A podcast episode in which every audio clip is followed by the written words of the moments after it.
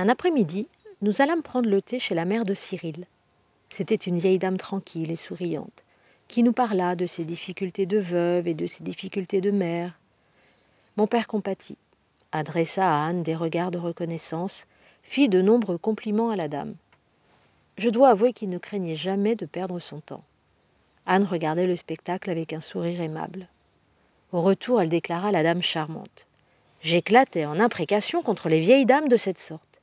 Ils tournèrent vers moi un sourire indulgent et amusé qui me mit hors de moi. Vous ne vous rendez pas compte qu'elle est contente d'elle, criai-je, qu'elle se félicite de sa vie parce qu'elle a le sentiment d'avoir fait son devoir et. Mais c'est vrai, dit Anne. Elle a rempli ses devoirs de mère et d'épouse, suivant l'expression. Et son devoir de putain, dis-je. Je, n'aime pas les grossièretés, dit Anne, même paradoxal. Mais ce n'est pas paradoxal. Elle s'est mariée comme tout le monde se marie, par désir ou parce que cela se fait,